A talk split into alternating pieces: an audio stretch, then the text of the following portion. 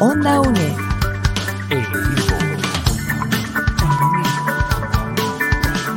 Imagen y sonido, hasta donde estés.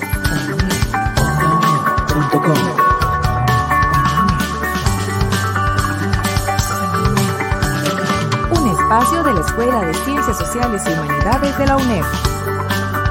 Hasta donde estés. Onda UNED. Acortando distancias. ¿Qué tal seguidores? Sean bienvenidos a un espacio más de Onda UNED este miércoles 25 de mayo. Ayer hablábamos de telecomunicaciones y hoy hablamos de derecho, pero de una eh, entidad muy importante eh, que existe dentro del ordenamiento jurídico de nuestro país, que es la defensa pública. Y lo haremos con una eh, persona que estuvo allí por varios años, así que lo conoce, lo conoce muy bien, ya ella está fuera del Poder Judicial, está pensionada, pero además tiene una larguísima y distinguida trayectoria eh, jurídica en nuestro país con distintos puestos, inclusive pues fue jueza y demás, y es una persona experta en estos temas que nos va a aportar muchísimo y que le agradecemos que esté en este espacio de Onda UNED. Doña Marta Iris Muñoz, Cascante, gracias por estar en Onda UNED, señora.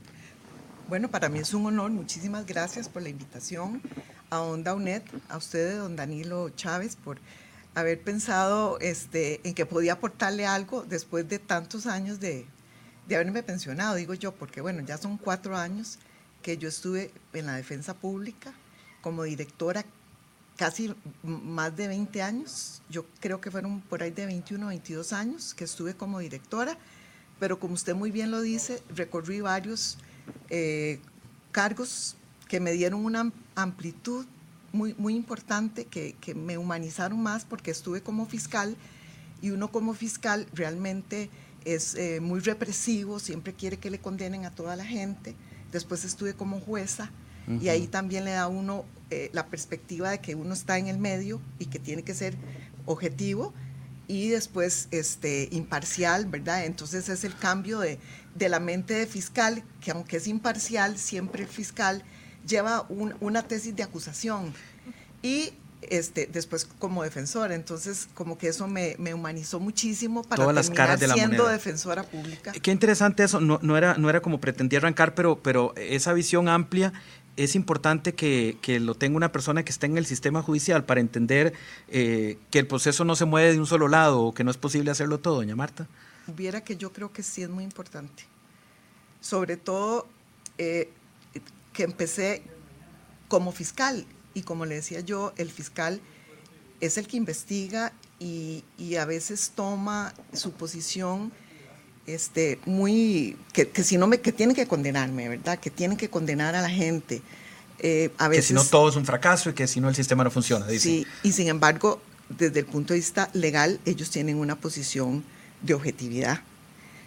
Pero bueno, lo que, uh -huh. lo que le quiero decir es que efectivamente esos aspectos o esos diferentes cargos me hicieron a mí eh, pues comprender más cuál era la parte eh, para mí siempre ha sido más débil dentro del proceso penal porque tenemos todo un aparato que es fiscalía junto con el OIJ, porque recordemos que en este proceso el OIJ trabaja bajo la dirección de, la fiscalía y es un aparato que, que cuenta con, el, el OIJ cuenta con, investigadores, con laboratorios eh, criminalísticos, con médicos forenses, con peritos, todo eso, ¿verdad?, para apoyar la, la tesis que investiga la, la Fiscalía. Uh -huh. Mientras que la defensa es, a veces no se comprende, pero sí, yo creo que sí juega un papel eh, que es débil dentro de, dentro de todo este aparato que es represivo y que investiga las actuaciones de las personas acusadas. Ahora, además, me imagino, doña Marta, es una suposición que eh, hoy es muy habitual dentro del Poder Judicial, fuera y adentro, como litigantes y demás, eh, en bufetes o en despachos, que haya mucha mujer, pero cuando de pronto está empezando no era tanto como lo es hoy. No, exactamente, tiene usted razón. Eh, cuando yo terminé en la defensa había una cantidad este, muy equilibrada, uh -huh. pero siempre llamó la atención que el equipo que trabajó conmigo en lo que fue supervisión, digamos que era eh, la, la, la, mano derecha que, que, me ayudaba y me apoyaba en las diferentes labores, eh, sobre todo eh, supervisión y apoyo a la dirección, eran mujeres, fueron muchas mujeres. Pero sí, efectivamente... En parte de jerarquía no había tanto. En, la jerarquía estuve yo y estuvo una compañera que, que, me acompañó, que era mujer también. El, el periodo que estuve yo, que fueron 20 años, una mujer me acompañó en los primeros 10 años y un hombre en, en, la, en la segunda parte de mi gestión. E, entonces hubo un equilibrio, pero sí hubo dos mujeres, hubo dos mujeres ahí y eso llamaba la atención. Porque y molestaba a algunos, supongo. E, en, la fiscalía eh, siempre habían eh, varones. Sí. La, la, última que tuvimos fue la eh, doña Emilia, pero siempre hubo varones. En el OIJ, bueno, estuvo doña Linet, que fue para mí, bueno, eso fue como, como romper con, con, una consecuencia de hombres, ¿verdad? Pero después de, doña, de doña Linet han venido solo hombres. Igual eh, veamos eh, la, Corte Suprema de Justicia, ¿verdad? Que, es un cuestionamiento que se hace actualmente de que pues hay, pocas mujeres para este, la cantidad de, puestos que tenemos. Y tenemos 22, 22 puestos y por eso se está este, tratando de, impulsar para que haya una mujer eh, en la sala tercera. Claro, interesantísimo porque aunque uno cree que no tiene importancia, sí lo tiene, todo el tema de género dentro de las, de las entidades del país, cómo se van abriendo y, que en el Tribunal Supremo de Elecciones, por ejemplo, la primera mujer que también está, doña Eugenia y demás, son parte de los, de los eh, paradigmas que se van rompiendo. Pero propiamente de su labor como, como eh, jefa, directora de la, de la Defensa Pública, cualquiera era, ¿qué hace la Defensa Pública en Costa Rica? ¿Cuáles son sus ámbitos?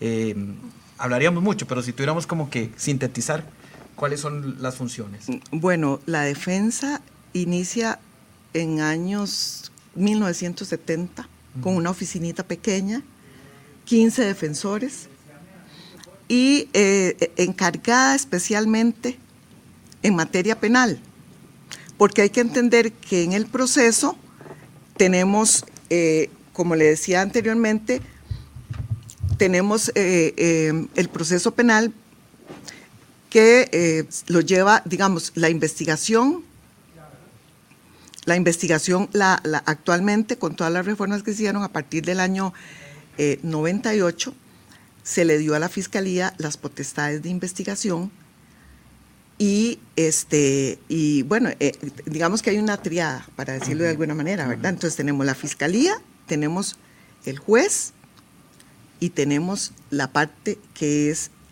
eh, la persona acusada.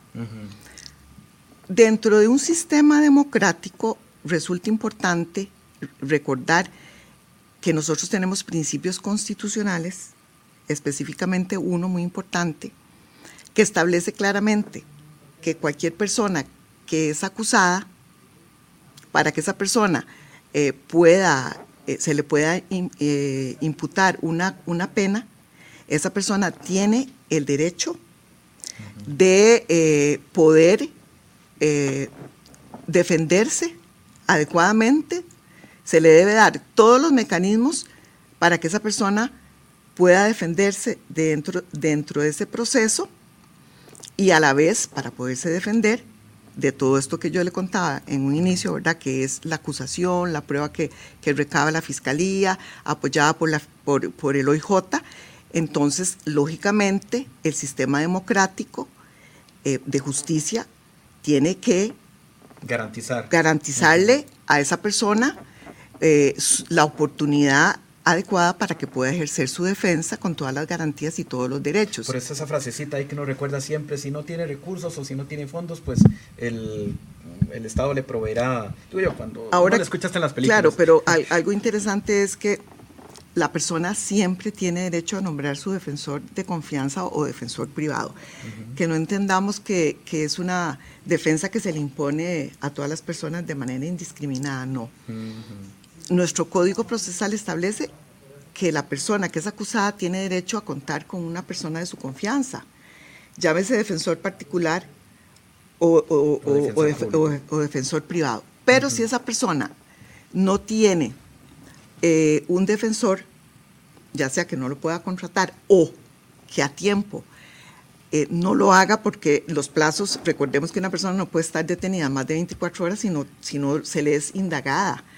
Entonces... El habeas corpus, que es lo que llaman. Bueno, si esa persona no nombra un defensor de su confianza, aunque tuviera dinero, tampoco lo podemos tener detenido más de 24 horas. Entonces, el Estado sí le provee la posibilidad de contar con un defensor público.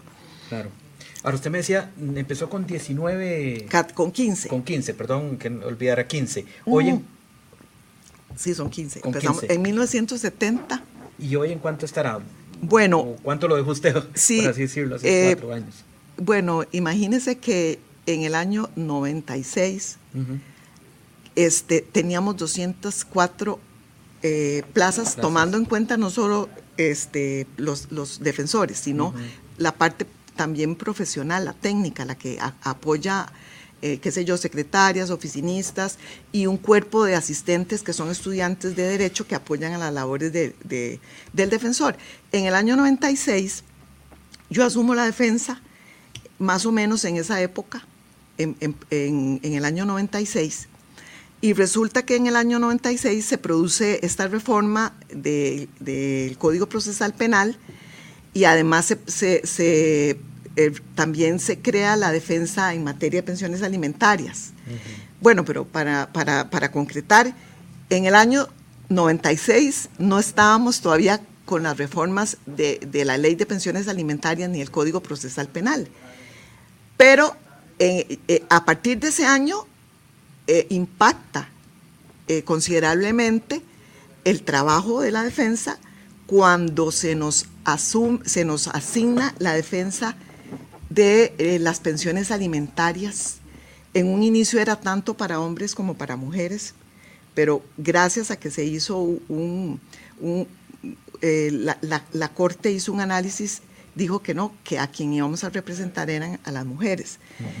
Bueno, entonces, a partir del 96, en que se nos eh, asignan estas, estas, digamos, la materia penal la teníamos, pero requería de, mayor recurso humano para trabajar la materia penal, se nos asigna la materia de pensiones alimentarias y resulta que entonces la defensa llega a tener en el año 2017 a finales 804 funcionarios. Madre mía. Eso, eso implicaba que eran 564 defensores, que eh, no eran solo para materia penal. Usted me preguntaba que en qué otras materias interveníamos. Bueno, en un inicio le comentaba que la Corte Plena pensó que para garantizar la paridad de armas y de igualdad en el proceso penal, él, este, la persona acusada debía contar con un defensor público si no podía tener el defensor privado. Y la Corte para mí sabiamente dispuso que dentro del presupuesto del Poder Judicial, en el cual están los jueces, los fiscales y el OIJ, se le diera una pequeñísima parte a la defensa pública, de manera que siempre en un proceso penal cuando, claro, cuando una persona no, había, no, no, tenía cómo pagar recursos para, para, pagar el defensor particular, tuviera asignado un defensor público. Entonces ahí nace, digamos, la defensa penal, pero yo siempre creí que eh, no, no, o sea, hacía falta, ¿verdad?, para que también se diera asistencia en otras materias. Hubo otras necesidades apremiantes, que eran las mujeres en el seno de la Corte y, en la Asamblea Legislativa estuvieron negociando el tema de pensiones alimentarias, porque, porque las mujeres estaban y están en situación de vulnerabilidad cuando no logran poder eh, cobrarle a sus parejas o exparejas una pensión alimentaria. Ahora, por lo que usted indica, doña Marta Iris, también fue una oportunidad, por llamar de alguna forma una oportunidad, para tener un poquito más de presupuesto ya que le cedían más competencias. Bueno, pero, pero, pero, imagínese que además fue una materia que nos sensibilizó muchísimo, porque la materia penal parece mentira, pero se ve mal vista a veces que la defensa defiende a criminales. Muchas veces en, en un inicio así nos veían. Costó mucho que la gente comprendiera que es un principio constitucional y que la persona debe tener derecho a defenderse, porque no todos son culpables y aunque fueran culpables también necesitan que puedan, eh, la persona esté representada adecuadamente, ¿verdad? Eh, frente a la, a la, persecución que hace la fiscalía. Entonces usted me dice que, porque estamos echando un poco en tiempo hacia atrás, usted me decía que por lo menos públicamente o mediáticamente se veía un poco mal que el Estado utilizara recursos de todos los impuestos y todo este discurso para defender a gente que presuntamente ya, ya había condenado a la opinión pública. Por supuesto. Ahí vienen todos los prejuicios que tenemos. Sin embargo, cuando alguien está acusado, cualquiera de nosotros, sí exigimos que se nos den todos los derechos. Pero cuando uno está viendo, como dicen eh, eh, los, los toros desde la barrera, a uno le parece que es una barbaridad. Pero es, eso es un tema para, para en otra oportunidad profundizarlo, porque cuesta, cuesta muchísimo que la opinión pública eh, comprenda eso. Tan es así que cuando las personas son detenidas, hacen allanamientos y el OIJ las trae a los despachos judiciales con indicios nada más y con simple, unas, digamos, pruebas que, que para, para, imputar algún hecho, se hacen los allanamientos, la gente pretende que se dicte la, la prisión automáticamente, ¿verdad? No, se, no se comprende eh, eh, profundamente qué es el proceso penal. Y es cuando eh, empezamos en contradicciones y por eso es que muchas veces la posición de la defensa ha sido mal entendida. Pero como le digo, bueno, eso es otro tema para, para otro espacio Pero lo que le quería decirle era que eh, se veía como una defensa también eh, casi como de, de, hombres, porque, porque mucha gente pensaba que, que, que los acusados eran varones y que eran hombres. Bueno, pero también defendíamos mujeres. Pero bueno, el tema es que eh, las pensiones nos vino a sensibilizar, claro, y marcó otra visión muy importante para mí como jerarca, de tener que ampliar mis horizontes y ampliar esa mentalidad que tenía yo y, los, y, todo el equipo y toda la defensa, la estructura, la ideología, porque eso era una, ¿verdad? La ideología dentro del proceso penal es eh, eh, una ideología penal, ¿verdad? De, persecución, de procesos penales, de, juicios y de sentencias y de condenatorias.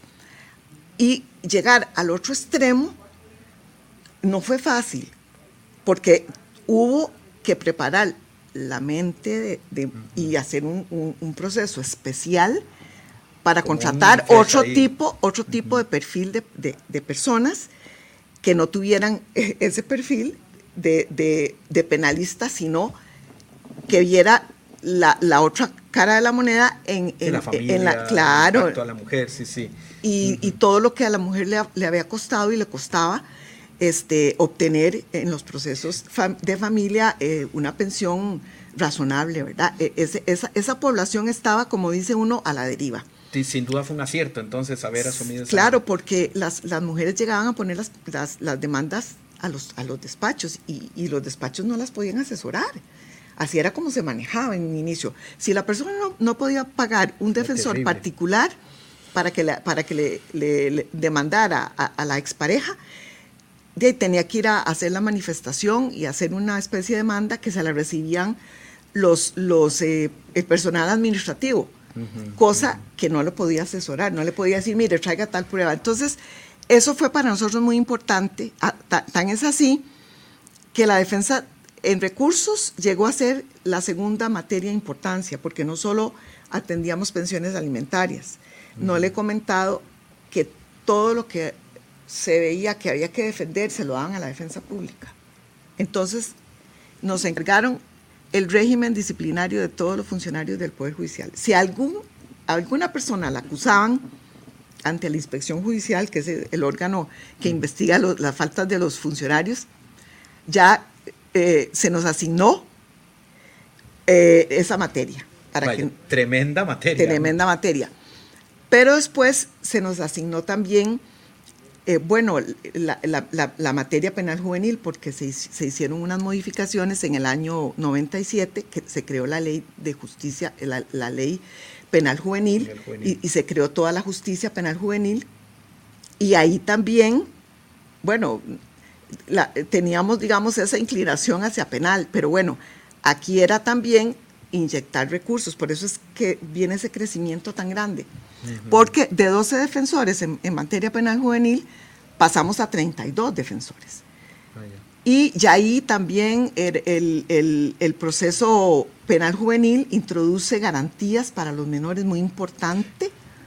este, pasamos de una, de una defensa que era eh, una defensa muy pasiva, que también la, la llevaba la defensa, a una defensa muy activa, con un proceso acusatorio donde habían juicios orales y donde era necesario también que los menores acusados contaran con un defensor público. y todavía me faltan más materias. No, no, claro, pero solo quiero hacer una, una, breve síntesis ahí en este momento del espacio que estamos conversando en Onda UNED con doña Marta Iris Muñoz Cascante. Ella fue eh, jefa de la defensa pública, 28 años me dijo.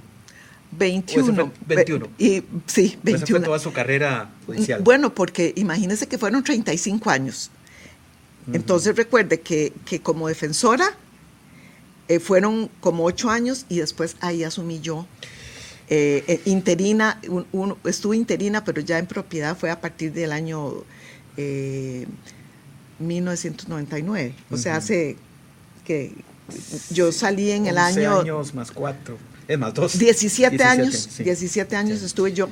Doña Marta ha sido muy interesante, pero el, siempre en, radio, en los medios, el tiempo es lo más, lo más cruel que puede haber. ¿Qué otros, porque estamos casi sobre tiempo, qué otros ámbitos, ya hemos repasado, eh, eh, inicialmente lo penal, posteriormente las pensiones alimenticias, eh, las supuestas faltas internas, más todo lo penal juvenil. Después. Bueno, yo voy a, voy a, voy a terminar con, uno que es muy importante, no porque me falte algo muy importante, el laboral, que ahí también a partir del año 2016 una reforma al artículo 454 del Código Penal establecía que la defensa pública diera asistencia a, los, a, la, persona trabajadora en los procesos laborales. Entonces ahí también eh, hubo que inyectar recursos. En ese momento se dieron 109 plazas, imagínense. 36 defensores empezaron en julio del año 2016 y en octubre la segunda parte entró, entró en función, ¿verdad? Porque se, dividió para que ya a, finales de, en octubre del 2016 estuviera todo el equipo de, en materia laboral. Y bueno, aquí es otra, otra parte muy importante que, que, nos, que, nos, este, que nos que, nos enfrenta, digamos, o nos enfrenta a otra población que estaba en situación también de desventaja, porque no contaban con abogados que los defendieran en, los procesos. Que eran los empleados frente a los patrones. Exacto. Entonces, ahí también se abre otro espacio para que nosotros eh, hagamos todo un proceso de selección y contemos con con capacitaciones especiales para todo ese equipo de, defensores, que, fueron 72 que, empezaron a funcionar con todo ese otro personal administrativo. Y aquí también, bueno, yo creo que, la defensa este, le cumple al, pueblo costarricense porque eh, todas esas eh, materias que la, salud que se observa desde, desde, desde, el exterior de un sistema judicial es cuánta capacidad tiene el vulnerable o el, el, que tiene menos posibilidades de defenderse frente a todo, ¿verdad? Exteriormente, me refiero. Por eso le digo que yo siento que, que, bueno, que el Poder Judicial, porque recuerde que la defensa pertenece al Poder Judicial, y yo creo que el Poder Judicial ha tenido esa visión, ¿verdad? Tuvo esa visión de encargarle esas materias a la defensa siempre porque consideró y porque a nivel nacional siempre la defensa tuvo muy buena imagen de eficiencia y de, y de preparación técnica de, sus e, e, equipos, equipo de, defensores y defensoras. Entonces yo, yo siento que, que, se, que tuvieron esa visión para que se les asignara, claro, esas materias que, que, al final pues, y pues hizo que, que, que se hiciera una erogación en cuanto al presupuesto, pero siempre el presupuesto de la defensa es el más pequeño de los otros órganos, increíble, ¿verdad? Frente, bueno, frente al, mismo IJ y, al Ministerio Público, a pesar de todas esas materias y toda esa, digamos, función social tan importante que hace, siempre el recurso de la defensa es, es más pequeño frente a, todas estas obligaciones y responsabilidades, ¿verdad? Bueno, que tiene, bueno, un, gran impacto en la sociedad. Absolutamente, eso me ha quedado claro y que además usted ha pasado por etapas o hitos muy importantes de ese proceso, de esa evolución. O sea, prácticamente hemos repasado desde su nacimiento, estas estaban todas. Sí, sí, claro. Ah, no, yo tengo mucho que contarle, ¿verdad? Yo lo que hice fue como resumir, porque falta otros temas muy importantes, que es todo el trabajo que se hizo desde la otra defensa de ejecución de la pena, que son defensores que vigilan el cumplimiento de las penas cuando ya las personas están sentenciadas, que es otro equipo de defensores que, tenemos dentro de la defensa. Pero bueno, como le digo, es... Y queda invitada porque quisiéramos abordarlo en otro momento, ¿verdad, doña Marta Y Le quiero agradecer muchísimo que haya estado eh, este miércoles en Onda UNED. Y es, ha sido una pincelada, pero creo que le des motivar también a la gente que de un, departamento del que casi no se habla, del que casi nunca se habla. Y, y ya no es departamento, porque fue departamento y, a, partir de los, del año 96 se convirtió en una dirección por, por, porque ya es, está equiparado como a un ministerio, a un ministerio, qué sé yo, pensemos en el Ministerio de Educación o el Ministerio de Justicia, ya ha crecido tanto que ya no es un departamento. Pues ojalá crezca en proporción el presupuesto a sus responsabilidades. Le quiero agradecer muchísimo. Este ha sido el espacio de este miércoles 25 de mayo. Hemos conversado un tema muy, muy, pero muy relevante, una pincelada, hay mucho más y por eso invitamos eh, a doña Marta Iris que ha sacado un ratito de sus eh, cuestiones familiares y demás para estar en este espacio de Onda UNED. Danilo Chávez, Onda UNED. Qué cortitico, ¿ah? Onda UNED.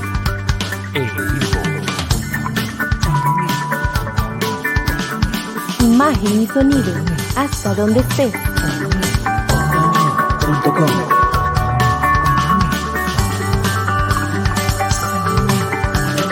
Un espacio de la Escuela de Ciencias Sociales y Humanidades de la UNED. Hasta donde estés. Onda UNED. Acortando distancias.